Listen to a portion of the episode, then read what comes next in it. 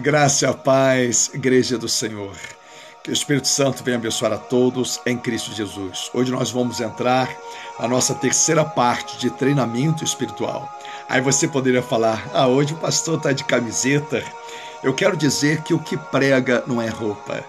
Eu quero dizer que Deus ele olha o interior. Um dia Deus ele vai reposicionar Samuel e vai dizer para Samuel: Samuel, o homem vê o exterior, eu vejo o coração. Eu não olho como o ser humano olha. Eu quero dizer para você que o mundo religioso, muitas das vezes, é, tem muito peso, tem muita carga, tem muitas tradições, que às vezes mais afasta as pessoas do que traz para a presença do Senhor. Eu quero dizer que o Espírito Santo quer falar conosco hoje, através de uma palavra de sabedoria, para trazer discernimento em nossos corações. Amém? Preste atenção então nessa palavra. Chega de procrastinar a sua vida, ou seja, chega de adiar a sua comunhão com Deus. Preste atenção nesses detalhes.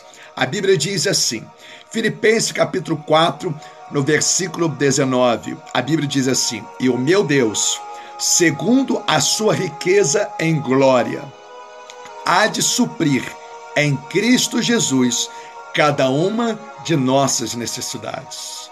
Nós temos necessidades a cada dia a serem supridas pelo nosso Senhor Jesus Cristo. Que Ele tem uma abundância de promessa para preencher o vazio do ser humano. Mas nós precisamos não só de momentos bons, nós precisamos para tornarmos um guerreiro de Deus, você se tornar uma guerreira, nós tornarmos um guerreiros de frustrações, de decepções. Aí você poderia pensar, pastor, como assim eu preciso de frustração e de decepção? Um dia Davi ele disse assim, está lá em Salmo 119: Foi bom que eu passasse por, por essas aflições, para que eu aprendesse os teus decretos. Ou seja, a Bíblia diz em Romanos que a tribulação ela gera perseverança, experiência e esperança. Ou seja, o processo da exaltação passa também por frustração. Vou dar exemplo claro para você. Para que Deus experimente em você o perdão, você precisa passar por uma decepção, por uma traição. E às vezes a pessoa não entende o processo do amadurecimento espiritual que passa por decepção, que passa por frustração. Então Deus há de suprir as nossas necessidades, mas temos a necessidade de passar por esses momentos dolorosos para que a gente tenha resistência no mundo espiritual. Às vezes a pessoa está pedindo a Deus paciência e Deus então vai te dar a, a oportunidade, e vai te dar afronta para que você exercita a paciência. Então, às vezes, as pessoas não entendem. Por exemplo, quando a Bíblia fala do fruto do Espírito Santo, está em Gálatas capítulo 5, vai falar nove características que está é, concatenado no fruto do Espírito Santo. Uma delas é chamado mansidão, como também longanimidade. O que significa longanimidade? Paciência para suportar ofensas. Então Deus quer que esse fruto esteja em nós. Então, então para que nós exercemos, exercitar a paciência, temos que ser muitas das vezes maltratados, ignorados, temos que ser confrontados, desafiados e muitas das vezes decepcionados. E quando nós entendemos isso, nós entendemos o processo do crescimento espiritual. Nós entendemos que temos necessidades. Necessidades não só quando isso traz um bel prazer ao nosso espírito, mas quando traz um desafio de superação para que cresçamos espiritualmente. Grava isso. A Bíblia está dizendo, então, lá, por exemplo, em Lamentações, no capítulo 1, versículo 7, na parte A, vou ler a primeira parte para vocês. Fala assim: Agora, pois, no dia da sua aflição e desterro, eis que Jerusalém se recorda de todas as suas riquezas que possuiu desde a antiguidade. Observa que Jerusalém só estava dando valor quando estava perdendo não estava entendendo os recados de Deus, não estava entendendo os avisos de Deus, e só foi entender isso quando estava perdendo tudo. Ou seja, não queria obedecer a Deus. Às vezes nós não entendemos os recados de Deus, as repreensões de Deus, a disciplina de Deus, as tribulações permitidas por Deus, como é o princípio das dores e as tribulações dos últimos tempos. Mas tudo tem um propósito. A Bíblia mostra que tudo coopera para o bem daqueles que amam o Senhor. Jerusalém precisou perder para poder entender. Muitas das vezes nós perdemos para que possamos aprender dar mais valor. Assim Jesus tem nos ensinado. Assim a Bíblia nos ensina. A Bíblia diz em Provérbios 13, versículo 12, fala assim: A esperança que se adia faz adoecer o coração. Então, quando a pessoa vai adiando essa gratidão e dar graças em todos os momentos, a pessoa começa então a ser uma pessoa muito assim, que começa a reclamar de tudo. E quando a pessoa reclama, ela clama duas vezes de uma forma negativa. Então a gente tem que entender, ser grato. E eu quero convidar você a honrar mais a Deus a cada dia. E através desse convite, quero convidar você que de repente não tem congregado em lugar algum, que tem ficado desanimado, desestimulado, a você se achegar mais a Deus. Preste atenção no detalhe que eu vou falar para você. A Bíblia diz lá em Lucas, Lucas não, perdão, em Mateus, capítulo 17, no versículo 2 fala assim: E foi transfigurado diante deles, o seu rosto resplandecia como o sol, e as suas vestes tornaram-se brancas como a luz. Jesus ele convida o seu discípulo para o monte. E muitas das vezes ele convida seu discípulo para orar, como foi lá no Getsemane. Ele vai convidar o seu discípulo a orar. Mas tinha momento também que Jesus ele se retirava sozinho para orar. A Bíblia fala isso, por exemplo, lá em Lucas, capítulo 5, versículo 16, fala assim: Ele, porém, se retirava para lugares solitários e orava. No capítulo 6, versículo 12, fala assim: Naqueles dias, retirou-se para o monte a fim de orar e passou a noite orando a Deus. E um dia perguntaram para Jesus: Jesus, onde devemos orar? No monte ou em Jerusalém? Ele fala: nem, nem no monte, nem em Jerusalém. Mas os verdadeiros adoradores adorarão o Pai em espírito e verdade. Você pode fazer a sua casa de monte, você também pode se retirar para o monte para orar.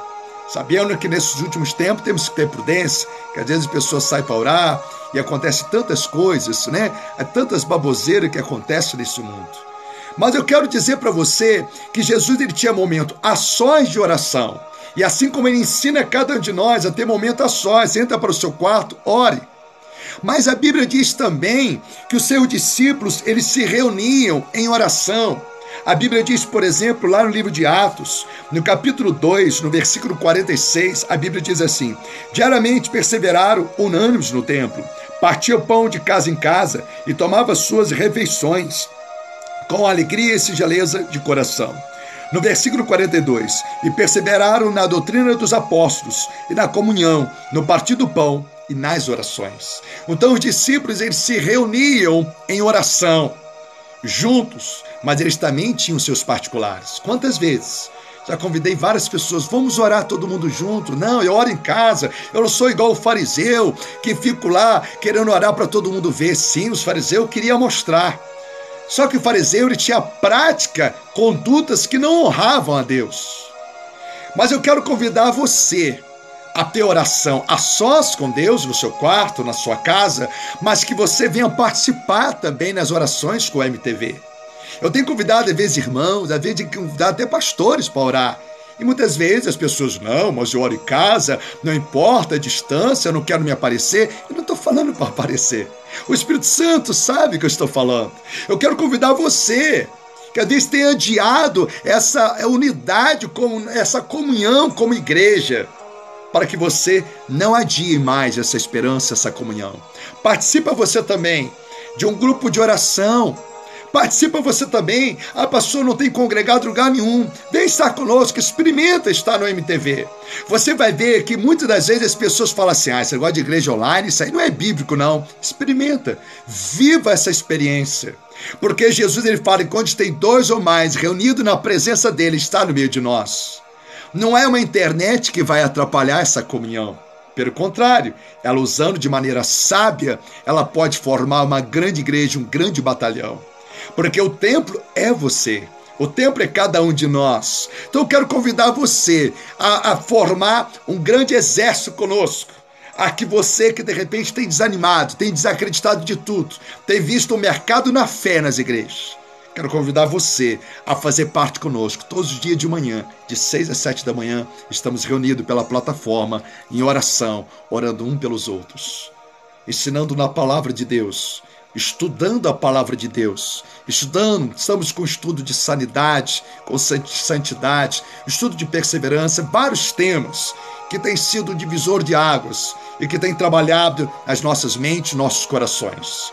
Eu quero convidar você que de repente não dá crédito para a igreja online. Faz uma experiência. Igreja online, como sempre eu tenho dito, não é culto online. A igreja online tem compromisso com você mas você também precisa ter esse compromisso com Deus. Você vai ver que é uma igreja que vai estar muito perto de você, porque Jesus é o cabeça dela. Jesus é o cabeça dessa reunião. Que Deus venha abençoar a todos. Que você possa cada dia ser suprido em todas as suas necessidades. Seja as suas necessidades de sorrir e as suas necessidades de chorar. Mas eu quero dizer para você que tudo coopera para o seu crescimento. Olha para o alto e um dia nós vamos entender todas as coisas que hoje nós entendemos em parte. E naquele grande dia será revelado aquilo que a nossa mente que na nossa limitação não compreende. Porque abriu a fala que os pensamentos do Senhor são maiores que nosso pensamento. Convido você a mandar também para nós uma comunicação e você quer fazer parte dessa família, sinta a vontade e assim o Espírito Santo vai fazendo a grande obra dele para que sejamos testemunha dele, seja em Jerusalém, seja em Samaria, aos confins da terra, onde você estiver em qualquer parte desse mundo. Um beijo no coração de todos em Cristo Jesus.